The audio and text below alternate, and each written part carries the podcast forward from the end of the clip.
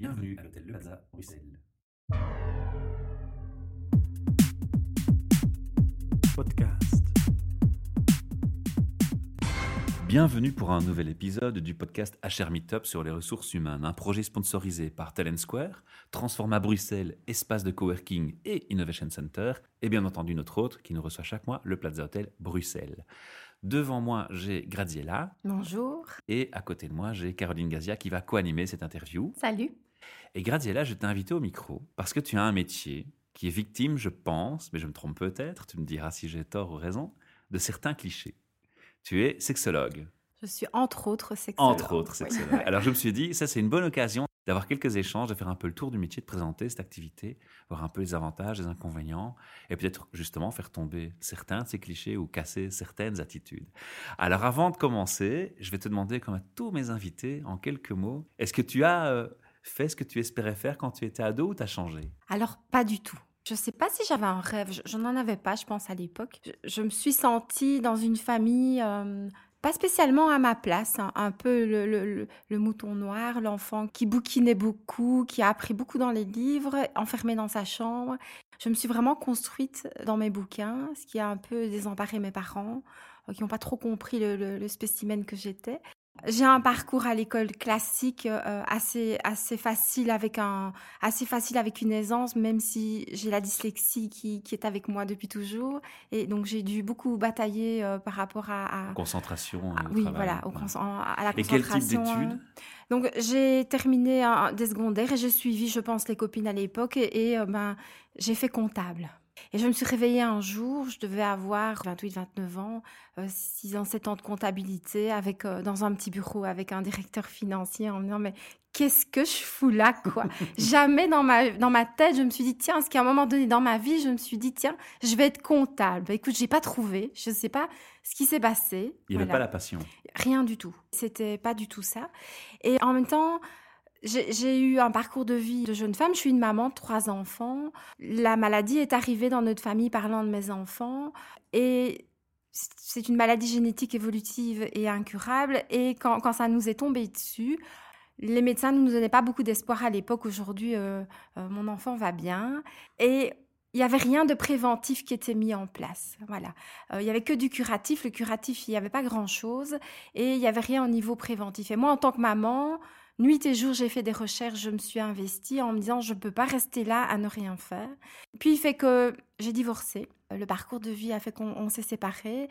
Et là, j'ai décidé de reprendre des études et de faire vraiment ce qui était au fond de moi, ce qui était ma fibre, c'est-à-dire travailler avec l'humain. Tu l'avais identifié déjà? Oui, oui. D'accord. J'avais voulu reprendre des études en, dans- en étant mariée et puis ça, n'agréait pas euh, mon, mon couple.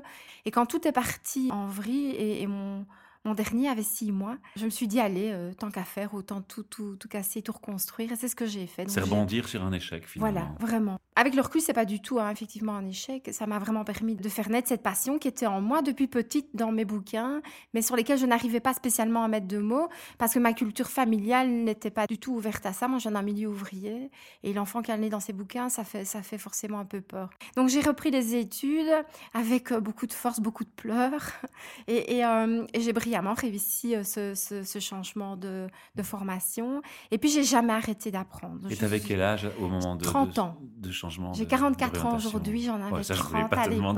mais J'assume, je dis. Et j'ai j'ai continué à me former. Donc, j'ai j'ai appris la communication avec une orientation promotion de la santé qui m'a donné euh, l'occasion de trouver un, un premier job euh, dans des écoles défavorisées sur Liège où j'ai travaillé le lien avec des familles défavorisées et l'école. Donc, c'était mon. Premier travail en com. Et puis, je suis allée chercher de la thérapie chez Betson, à l'Institut Betson à Liège, qui m'a permis d'être thérapeute. C'est là où j'ai découvert les, prémices de l'hypnose, mais je, je lisais déjà des bouquins d'hypnose depuis l'âge de 20 ans. J'ai un peu découvert l'hypnose et j'ai un peu approfondi l'hypnose, qui est une de mes passions aussi. Et puis je suis allée chercher effectivement un master en hypnothérapie et euh, j'ai continué en faisant du coaching. Voilà, pour moi, c'était important de mettre en place des choses et de pouvoir aider les gens, vraiment. Oui, à ce moment-là, on ne pense pas forcément le frein, c'est qu'il y a plein de coachs sur le marché. Pas du on tout. suit sa passion, on Pas suit son tout. envie et son cœur. Oui. J'étais une apprentie coach.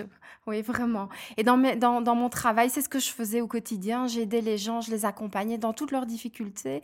Et ça m'a permis un peu de contrebalancer ce que je vivais à la maison. Et certainement de me dire, bah voilà, je, je me sentais impuissante en tant que maman.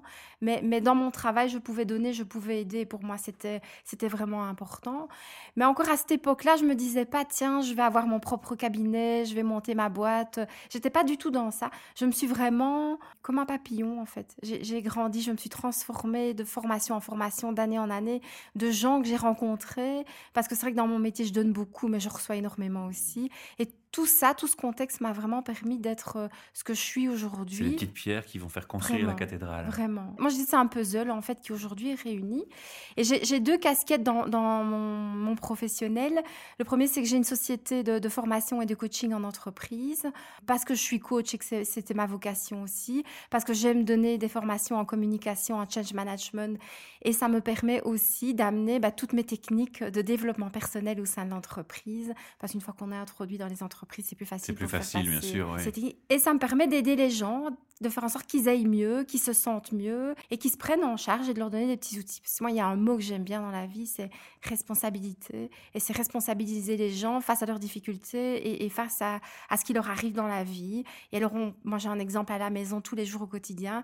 On peut avoir euh, des choses difficiles, dramatiques. Moi, vois mon enfant qui se lève tous les jours, qui suit des études, qui, qui, qui est souriante, dynamique, qui est une belle jeune femme aujourd'hui. Et, et rien que ça, c'est de se dire, allez, à côté de ça, on, on a tous ce qu'il faut pour pouvoir réussir et aller, on y va. Et c'est ça que je donne aux gens. Je donne vraiment cette force, cet exemple de dire, quoi qu'il arrive, il n'y a rien de dramatique. La force si- de regarder le bonheur avant tout. Vraiment, vraiment. On résume comme ça. Ouais, ouais. Et, et je prends souvent cet exemple au, au cabinet, parce qu'aujourd'hui, j'ai un cabinet de coaching privé en dehors de, donc, de l'entreprise. C'est la deuxième casquette? C'est la deuxième casquette.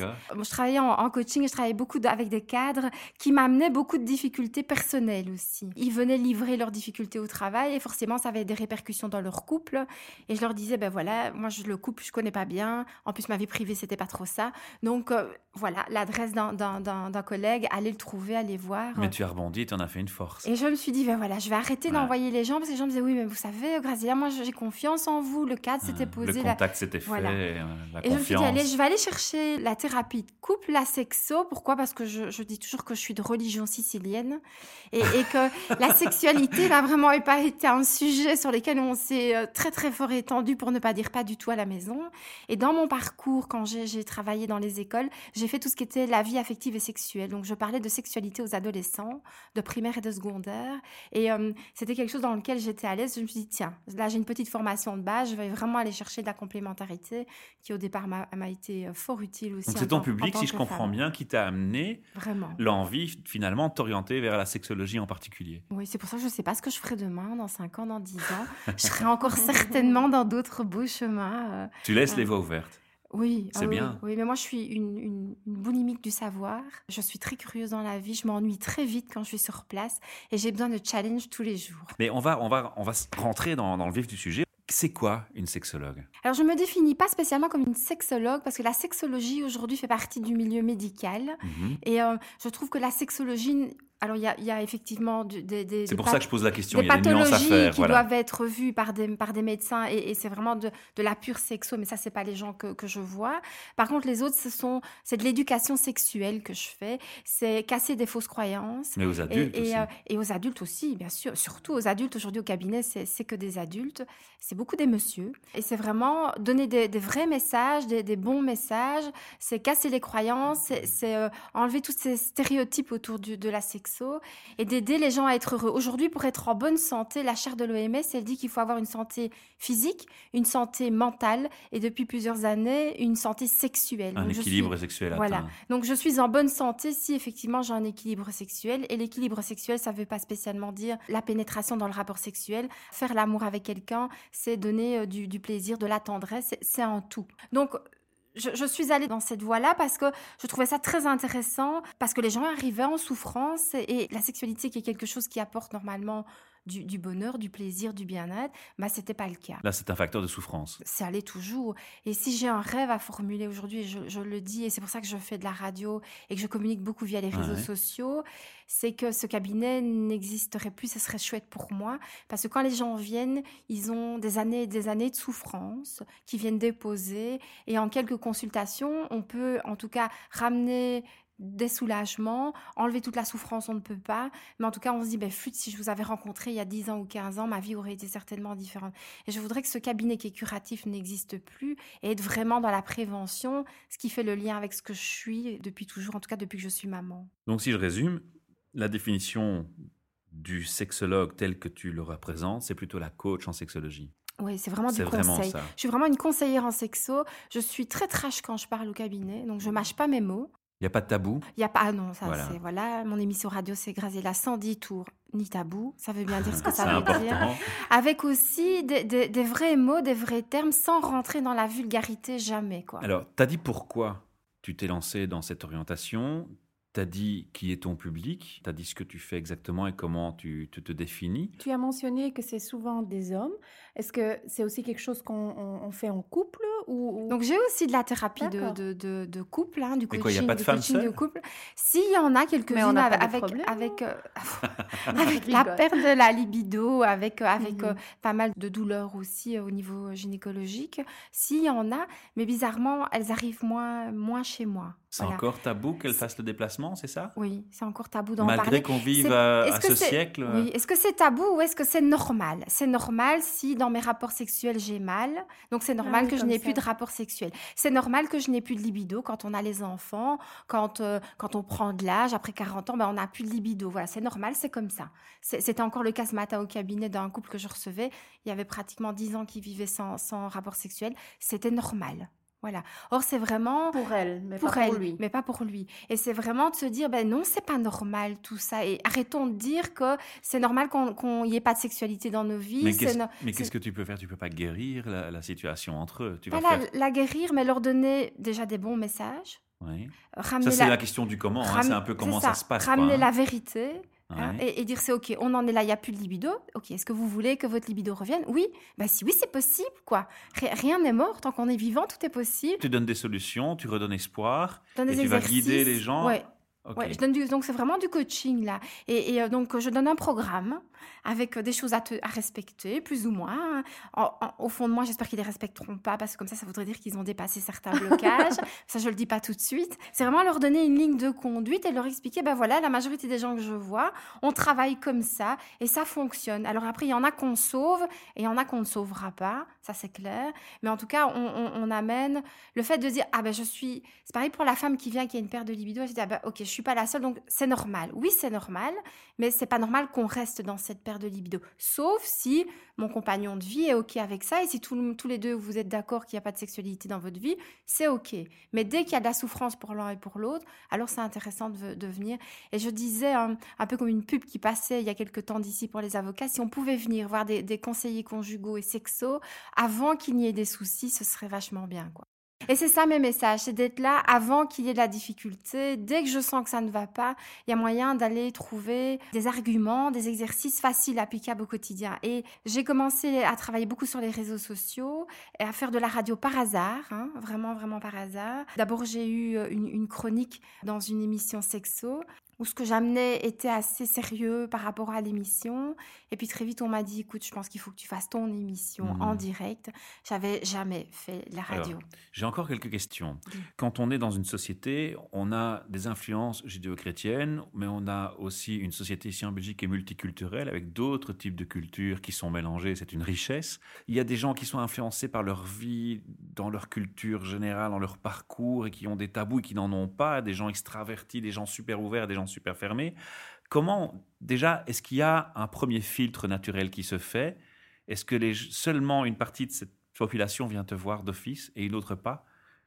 Est-ce que tu, tu es amené à devoir aller chercher des gens par la main presque pour les attirer vers toi? Ça, c'est- la radio, les réseaux sociaux qui, qui s'en occupent aujourd'hui. Mais ceux qui arrivent Mais tu constates chez- un chez filtre moi- naturel, Oui, il y a oui, des tabous très oui, forts encore. Ça, j'ai cru comprendre déjà. Oui, vraiment, vraiment, vraiment. On ne parle pas de la sexualité chez tout le monde de la même façon. Moi, je vois dans ma Bah, famille. tu prenais l'exemple de la famille on- sicilienne. On n'en parle pas. Aujourd'hui, mes parents savent que je fais un peu de coaching, que je vois un peu des couples. Mais la sexo, c'est- c'est- ils, ferment, ils ferment les yeux et les oreilles Ouais. dessus, quoi. hein. Je pense qu'ils écoutent jamais la radio non plus. Parce qu'il y a des cultures où, par exemple, l'homme est le, est le pilier, la femme n'a pas le, le rôle de se mettre en avant. Dans ce cas-là, si c'est l'homme qui vient te voir, c'est d'office pas la femme, donc t'as pas d'échange avec la femme alors. Alors, quand, quand c'est l'homme qui vient parce que effectivement, il estime que ça ne se passe pas comme il voudrait que ça se passe, ça veut dire qu'il n'est pas, pas heureux dans son pour toi? dans Pardon t'interrompre, parce que tu peux te dire, tiens, je vais lui donner des conseils, mais Je qu'est-ce qu'il va faire lui à la maison J'écoute euh, d'abord. Donc d'abord. j'écoute beaucoup. Et puis très rapidement, on amène l'autre membre du couple dans la consultation. Et si là, culturellement, ça passe pas? Ça ne m'est jamais arrivé parce que j'essaye Ben toujours voilà, d'être à de- l'écoute. Hein, hein Je fais du décodage de la communication non verbale. Donc je suis très très attentif à, à- oui, à la, à la manière dont les gens sont posés, au micro, au micro, euh. Euh, au micro mouvement dans le visage, et je vois tout de suite si je, si je choque ou si je ne choque pas. Donc j'y vais toujours crescendo.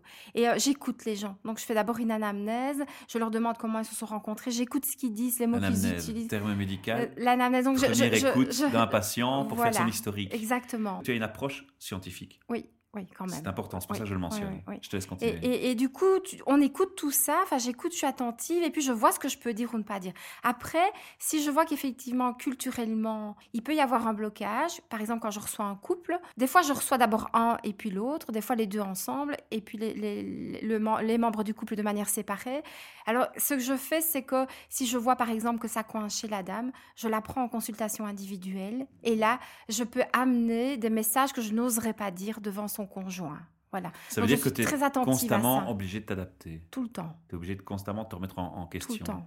C'est une première compétence nécessaire pour ton métier. Oui. L'écoute, tu l'as mentionné, Oui. une remise en question et une souplesse et une flexibilité énorme. Ouais. Et, et faire attention à mes propres valeurs aussi. Mm. Et ça, c'est compliqué. Quand Ah, j'ai des, quand j'ai des gens qui viennent. Donc, moi, je viens, je disais donc, avec des valeurs très fermées sexuellement. Pour moi, l'épanouissement sexuel de la femme, ça n'existait pas. hein. Donc, c'est vraiment quelque chose qui est arrivé euh, avec la trentaine chez moi. Euh, Moi, j'en parle ouvertement à mes enfants. J'ai- J'ai j'ai deux filles et un petit garçon. J'en parle de la même façon aux trois, depuis qu'ils sont petits, sans, sans tabou, avec des mots à la, à la hauteur de ce qu'ils sont et de leurs questions, bien ouais. sûr, sans se cacher aussi. Comment est-ce que ça se passe? C'est-à-dire que je fais attention à ce que je dis, je fais attention à, à ce que j'amène. Et après, tout le monde n'a pas besoin de vivre la sexualité de la même façon. Il y a des gens pour qui la sexualité a une petite place dans le couple et c'est OK pour moi aussi. Et puis il y en a d'autres où la sexualité a beaucoup de place. Ça veut dire quoi? Si quelqu'un vient te voir et que c'est euh, quelqu'un qui est pour l'échangisme, le sadomasochisme, qui voit sa sexualité ouverte à plusieurs C'est c'est partenaires, ça que tu voulais dire tu avec vas, les tu vas mettre, et les... tu vas mettre un, un frein, tu vas dire stop, je, je n'aide pas. Non, non, bah, je suis formée pour effectivement écouter. Mais quoi, tu vas vouloir recadrer alors? Pas du tout. Donc j'écoute, hein, Réformatage. j'écoute beaucoup ce qu'ils disent et je vois ce qui, ce qui est ok ou peu. S'il y a de la souffrance derrière, alors on va plutôt aller chercher la souffrance et travailler ce qui, ce qui- leurs croyances par rapport à ça. Souvent, c'est les deux membres du couple qui viennent lorsque ce sont des, des- couples échangistes. Il y a souvent l'un des deux qui est pas bien, qui est blessé. Les autres, je ne les vois pas parce qu'ils vont bien. En tout cas, c'est ce qui se dit. Moi, j'ai un doute, mais c'est ce qui se dit. Et ça, c'est mes valeurs qui parlent quand je dis j'ai un doute.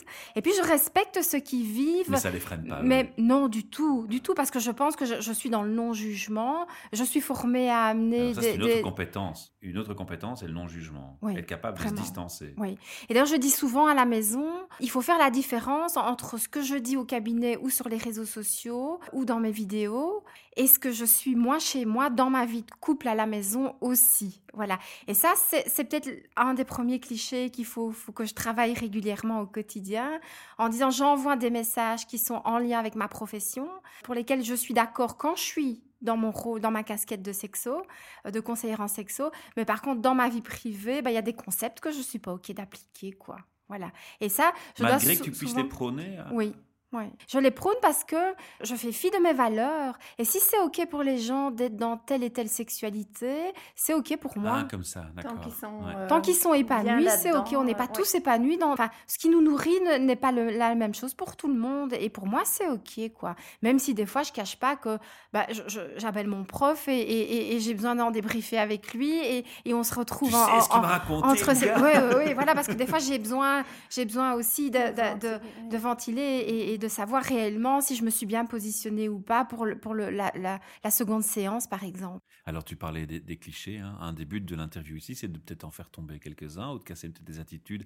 Quelles sont les attitudes les plus macho auxquelles tu es confronté en tant que sexologue? Tu as, tu as cette, cette problématique qui se pose? Au cabinet, Bah, on parle sans tabou, Au, hein. au- au Oui. ca- au cabinet, jamais. J'ai peut-être eu une fois l'un ou, ou l'autre client ou patient qui, quand on arrivait au bout du travail, et je disais ben voilà là on clôture, il disait oui mais moi j'ai quand même envie de continuer à venir parce que vous êtes bien sympa, le café est super et l'échange est, est- est cool, voilà. Ouais. Donc là tu recadres et tu te dis ben non c'est pas possible, le travail est C'est pas terminé.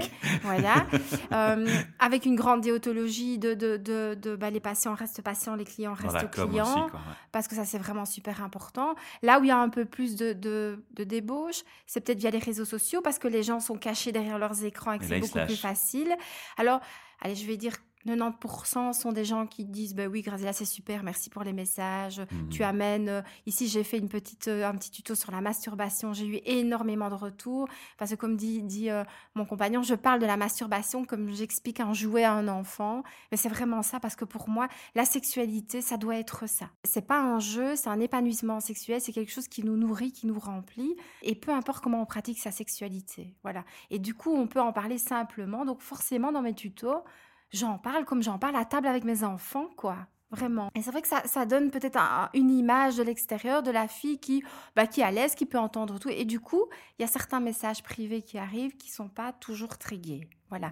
Et puis, il y a des gens que je choque. Parce qu'il y a des gens pour qui, et là, je parle de la dernière, tabou, la masturbation. Qu'est-ce que tu viens Oh, raconter wow. avec ça, quoi? Mm. On ne se masturbe Sur pas un réseau, se euh, masturber, c'est ouais. tromper, enfin voilà, donc c'est on, on arrive dans ces clichés et, et le message que je envoie à ces gens, c'est ben c'est ok, je respecte. Si pour vous c'est ça et si vous êtes ok et à l'aise en ne vous masturbant pas, c'est ok pour moi, mais c'est dommage parce que ça enlève plein de plaisir et ça permet surtout de ramener du piment dans son couple et quand on n'a personne dans sa vie, ben de continuer, comme je dis souvent en rigolant, à entretenir sa machine, c'est important pour garder les petites connexions au niveau du cerveau, pour que lorsqu'on rencontre quelqu'un, ces connexions soient plus, plus rapidement reconnectées. Et en même temps, la masturbation dans le couple, elle amène des jeux. Et quand il y a une difficulté sexuelle parce que la dame ne sait plus se faire pénétrer ou parce que le monsieur n'est plus capable de pénétrer, ben heureusement qu'il reste la masturbation, quoi. Ça permet d'échanger, ça permet de lier le couple même s'il n'y a pas la pénétration. Donc, pour moi, la masturbation, c'est bénéfique je vous passe, c'est bénéfique sur la prostate. hein. Enfin, voilà. Et moi, j'en parle vraiment comme ça, ouvertement, et ça fait partie, je vais pas dire de tous mes sujets de conversation dans ma vie privée, mais souvent, souvent, souvent. Est-ce que tu t'occupes que de la vie sexuelle ou est-ce qu'il y a aussi une thérapie de couple plus large? Il y a Peut-être un lien euh, Il y a une thérapie de couple qui se met derrière. Ils viennent pas tous avec un problème sexo. Non, Même voilà. si derrière, Mais ça peut découler que- à un oui. problème sexo, ils viennent parce qu'ils ont des difficultés avec les enfants, parce que ils, Ils, ont, des questions sur l'éducation peut-être de Ouais, l'enfant. ouais, Oui, il y a des désaccords par rapport à ça. C'est ça. voilà, Alors, on fait du coaching parental. hein. et il m'arrive de ramener aussi des enfants dans le coaching au cabinet en disant OK, on a, on a coaché papa-maman, ben maintenant, on va, on va faire ça en famille et on prend tout le monde et, et- et on coach aussi. Oui, bien sûr. Mais donc, si, si tu dépistes, ou si le couple arrive avec un problème sexuel et que derrière là, il y a un autre problème, tu sais, Je sais le régler. Souvent, Ils arrivent euh, par, par la- de la, du problème de couple. Et puis, c'est en grattant très vite, je me rends compte que quand je leur demande la question fatidique euh, et comment vous allez dans votre vie sexuelle, et ils me disent très, très, très, très, très bien. Ils n'ont même pas réfléchi, qu'ils ont déjà répondu. Ben là, je note, j'entoure et je fluorise sur ma feuille en me disant ben là, on y reviendra parce qu'il y a un petit souci là-bas. Voilà. Mais ça, c'est la pratique du décodage, du questionnement du coach. Et tu vois très vite quand il y a, y a un sujet. Que... Alors, je n'en parle pas parce que les gens ne sont pas prêts à le déposer. J'attends vraiment Que eux le que, que eux déposent. le déposent, ou en tout cas qu'ils Ah ouvrent une petite porte pour que je oui. puisse arriver. Mais souvent, je leur dis ce problème, je l'avais noté et je monte ma feuille. Dès les trois premières minutes quand vous étiez au cabinet, quoi. Donc voilà. C'est un métier que les gens, je trouve, connaissent pas encore assez bien, Non. finalement. Non, c'est- tu c'est- réfléchis. C'est c'est beaucoup de clichés. Je pense que même dans mon, dans mon entourage, c'est difficile de dire que je suis sexo, quoi. Ouais. Et je pense que mes enfants, bah, maintenant mes filles grandissent, mais mon petit loulou doit pas super être à l'aise d'expliquer ce que je fais. Qu'est-ce qu'il y a d'autre comme cliché sur ce métier euh, Bah, c'est- c'est- c'est- si- c'est la D'abord, si je fais de euh. si je fais de la sexo appliquée, donc c'est-à-dire si je Ah fais exercices Ah oui, avec eux, et là on, on dévie vers des, des cabinets qui existent, hein, où effectivement Ah bon on est dans de la pratique, dans Et des massages, dans- oui, oui. Euh, donc non, je fais pas de la sexo appliquée. Oui, je peux avoir une, une plaquette avec le dessin d'un d'un pénis pour expliquer un petit peu le mode de fonctionnement, mais ça s'arrête là. Mais au cabinet, j'ai rarement, rarement de difficultés. Après, c'est les gens qui sont peut-être un peu crus quand ils osent parler au cabinet. Donc, c'est recadrer, dire ok, on est en sexo, mais c'est pas pour ça qu'on peut pas s'exprimer correctement. Surtout quand on dénigre l'autre membre du couple. Donc, c'est ramener le respect. plus délicat, je crois. Ça, c'est plus délicat. Et ça, en tant que, que femme et féministe que je suis, je tiens très fort à ramener ça, surtout quand c'est c'est les messieurs. Même si, et, et là, je vais encore casser un gros cliché, hein, même si souvent, ce sont nous les dames qui parlons, et, et, euh, pas toujours très bien de nos messieurs dans la sexualité, parce qu'aujourd'hui, nous les femmes, on est beaucoup plus épanouies, et nos messieurs vivent le revers de, de- de- des, On des de féministes. performance. On veut de la faire et non seulement on la veut, mais on la réclame et on dit et grand là, euh, ce soir t'as pas assuré quoi. Et, et du coup, ça castre les messieurs et ça amène beaucoup, beaucoup, beaucoup de souffrance et beaucoup de difficultés sexuelles chez les messieurs. Et je dis souvent, ne fût-ce qu'avec mes copines, mais parlez pas comme ça quoi. Parce que quand vous dites ça, ça, ça, ça le touche quoi. Quand, quand vous dites de- devant un monsieur, il a un petit zizi, ça n'a l'air de rien, mais, mais, mais ça amène beaucoup, beaucoup de, complexes et ça va amener beaucoup, beaucoup de blocages. Donc attention à comment on parle. Et là où on se dit, c'est souvent les hommes qui disent que bah, les femmes, c'est des salopes, elles elles parlent pas spécialement, ils parlent pas très bien de la femme. Bah, moi, je peux vous dire que souvent, la femme aussi parle pas très bien de l'homme. Et là, on a vraiment une équité aujourd'hui. Tu es confronté, bien entendu, au changement sociétal, c'est-à-dire qu'il y a des, des couples différents qui se forment plus facilement maintenant que ce n'était par le passé. On a aussi la question de l'adoption, d'avoir un enfant, couple homosexuel, ce genre de questions t'arrive parfois? Je n'en ai pas eu. Jusque maintenant, je n'en ai pas eu. J'ai- déjà eu des couples homosexuels qui te oui. voir, oui. d'accord. Et, et souvent, c'est plutôt pour accompagner le coming out dans la famille. Ouais. Voilà, c'est vraiment souvent Ah ça. oui, ça fait partie Ou le, aussi, ou le rejet de, de, de, de, de l'autre, parce qu'il dit, ben voilà, moi, mon compagnon, il en a parlé chez lui, c'est ok, il est intégré dans sa famille, il comprend pas que moi, je le cache, parce que pour moi, c'est pas possible dans ma famille. Et là, on travaille toutes les valeurs et toutes les croyances des familles, et, et, euh, Ouais, ça va Et très loin. ça veut aller très très loin, oui, vraiment. Je voudrais que tu finisses par les avantages et les inconvénients de ton métier, si tu devais les résumer en quelques mots. Alors, les inconvénients, c'est de systématiquement ramener pour avoir du respect. En tout cas, pour être respecté dans ce que je dis, dans ce que je discipline à avoir. Tout le temps, tout le temps. Et une rigueur et un maintien vis-à-vis des gens, donc être vraiment très droite, alors que d'habitude je suis une petite faux folle. J'essaye vraiment d'avoir un rôle, une position très, euh, très stoïque. Le, le côté positif qui est à la fois un inconvénient, c'est que je suis une passionnée et que je ne calcule pas mes heures de travail et que je micro. peux en parler euh, des jours et des jours. Et euh, je suis intarissable sur le sujet tellement j'aime bien de voir ça. le bien que ça peut procurer aux gens. Voilà. Est-ce que, est que parfois tu rencontres des problématiques lourdes, des gens avec des idées pas bien Suicidaire, tu veux dire? Non, au niveau de la vie sexuelle, Au par la exemple, je, je pense à des gens euh, euh, qui violent, qui, des choses comme ça. Est-ce que tu rencontres Non. Ceux-là, non. Mais je crois Ils n'arrivent pas jusque chez nous. et si, si- Parfois, et si je- je détecte ça, j'ai l'obligation de les envoyer consulter Voilà. vers, euh, vers un psychiatre là. Et à partir du moment où ça touche un enfant, de, de dénoncer. Mais je préviens toujours la personne et dis voilà, là, là, j'ai de l'info, je suis pas OK avec ça, je vais devoir effectivement dénoncer. Mais ça, ça ne m'est jamais arrivé. Non. C'était le cas quand je travaillais dans les écoles, hein, où je faisais de la vie affective et sexuelle avec les enfants. Les enfants venaient me raconter ce qui Ah se oui. passait à la maison. Et là, là j'étais obligée de dénoncer via le, le centre PMS de l'école. Et voilà, donc ça, c'était euh, c'était plus inconfortable pour moi à l'époque. Tu es coach, tu as une certaine expertise, et on va aborder au mois de septembre, entre recruteurs et, et patrons d'entreprise qui nous regroupons pour nos soirées Char Meetup, le thème de la réintégration de personnes après une longue absence. Mon petit doigt me dit que tu es aussi actif dans le coaching sur ces aspects-là, et donc j'ai pensé à te poser trois questions. D'abord, on va définir c'est quoi une longue absence au final maintenant? À partir de quel moment ça pose un problème, une absence? Quand il faut réintégrer une équipe? Quand vraiment on sent qu'il y a un grand décrochage, hein, ça peut être euh, un mois, deux mois, trois mois, six mois, un an. si vite Oui. D'accord, donc c'est pas forcément deux ans. Mais le décrochage, il se fait pas que par l'absence, que par le nombre de jours d'absence, il se fait par le mental aussi. Et, et à partir du moment où j'ai lâché l'équipe et que je suis plus au cœur des projets, que je n'ai plus été tenue au courant. Alors au début, les collègues, ils appellent un petit peu, beaucoup, et puis après, ça se fait de moins en moins. Ça s'estompe. Ça s'estompe, c'est plus compliqué. Moi, je les vois parce que les médecins traitants m'envoient les, les- les personnes plutôt sujettes à du burn-out. Voilà, donc je, les, je les coach au niveau du, du burn-out. Et quand ils doivent effectivement Réintégrer. réintégrer l'entreprise, c'est compliqué parce qu'ils se sentent fragiles, ils sont pas bien. Et pourtant, à un moment donné, il faut réintégrer, c'est important. Donc, plus on est longtemps absent, et plus c'est compliqué. Donc, il faut très vite essayer de dire à la personne, allez, ok, on prend Mais le un, temps. mois, mais un mois peut suffire pour dire c'est déjà une longue absence. Oui, pour moi, oui. Pour toi, oui, d'accord. Alors justement, quand on réintègre une personne comme ça après une absence assez longue ou qui a en tout cas un impact suffisant pour être considérée comme telle, qu'est-ce que tu as déjà observé comme pratique ou comme méthode qui fonctionne bien la meilleure bonne idée qu'on puisse avoir? Alors, j'ai j'ai envie d'abord de dire que souvent, il n'y a rien qui est mis en place. hein, et qu'il faut un peu un bousculer constat pour que... Oui, oui, Donc oui. on ne s'étonne pas que le sujet vienne à notre, Non, dans non, notre non, communauté non. Oui, comme rien n'est mis en place et souvent, moi, je frappe à la porte de, de direction et on me regarde on- on- avec des yeux en disant mais qu'est-ce qu'elle vient faire celle-là, cette coach du privé qui rentre dans l'entreprise? Pourquoi parce on que- ça? Parce que pour moi, c'est important que l'employé revienne dans des conditions confortables pour lui. Alors d'abord, je, je donne des outils à l'employé qui, qui est en absence.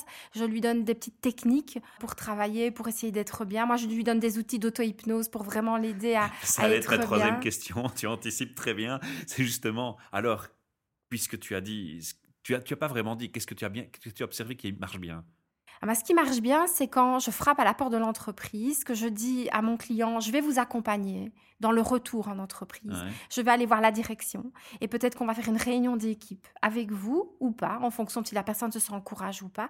Et on va mettre quoi, en place des choses pour que votre travail soit le plus agréablement possible remis en place. C'est-à-dire qu'il sache ce, ce qu'on va lui donner comme travail, quelles sont les tâches qu'on va, qu'on va lui donner et comment on a aménagé son temps de travail. Et ça, c'est super important. Et du coup, il y a un petit monitoring qui se fait. Donc, c'est là où je rentre dans les entreprises et, et, euh, et je vais sur place et je vois ce, comment ça se passe. Et on fait un débrief avec l'équipe et on peut faire aussi un débrief avec les directions. Alors, il y a certaines directions qui ferment la porte et puis il y en a d'autres, il faut un peu la pousser. Mais ça, j'aime bien de la bousculer. Je la bouscule très fort. Et puis, la porte s'ouvre. Et là, lorsqu'il y a un, de nouveau un décrochage, eh ben souvent c'est ce directeur d'entreprise qui me rappelle en me disant Tiens, l'autre fois ça avait bien fonctionné, c'est intéressant que vous reveniez, tout compte fait nous dire comment on peut réintégrer cette personne. Voilà. Ok. Et ma dernière question, donc, c'était qu'est-ce qu'on peut faire mieux alors pour intégrer quelqu'un par rapport à ce qui se fait actuellement? Qu'est-ce qu'on devrait ajouter comme approche? C'est d'éviter le décrochage trop longtemps. Donc c'est ok, donner à la personne la possibilité de se reposer, de se ressourcer, c'est indispensable, mais très vite de reprendre le, travail sous monitoring, donc avec des conditions, avec des conditions respectables pour lui et un retour, c'est-à-dire qu'à la fois l'employé nous donne le retour de comment il va et en même temps la direction ou le responsable nous fait un retour sur comment ça se passe quoi. Et du coup, si l'employé n'est pas super à l'aise et n'est pas performant, ça veut dire que moi, quand je le reprends en cabinet privé, je peux travailler ce qui ne va pas sur le lieu du travail. Et donc, c'est vraiment, c'est vraiment un vrai partenariat. Et ça, ça devrait être imposé par la médecine du travail pour toutes les reprises après des longues absences. On espère qu'ils vont t'entendre. C'est un joli Allez. mot de conclusion. Merci, Merci, Graziella pour merci ton à vous. temps, Merci de t'être beaucoup. déplacé pour nous et tu reviens quand tu le souhaites. Un grand plaisir. Merci. Avec plaisir. Au revoir. Podcast.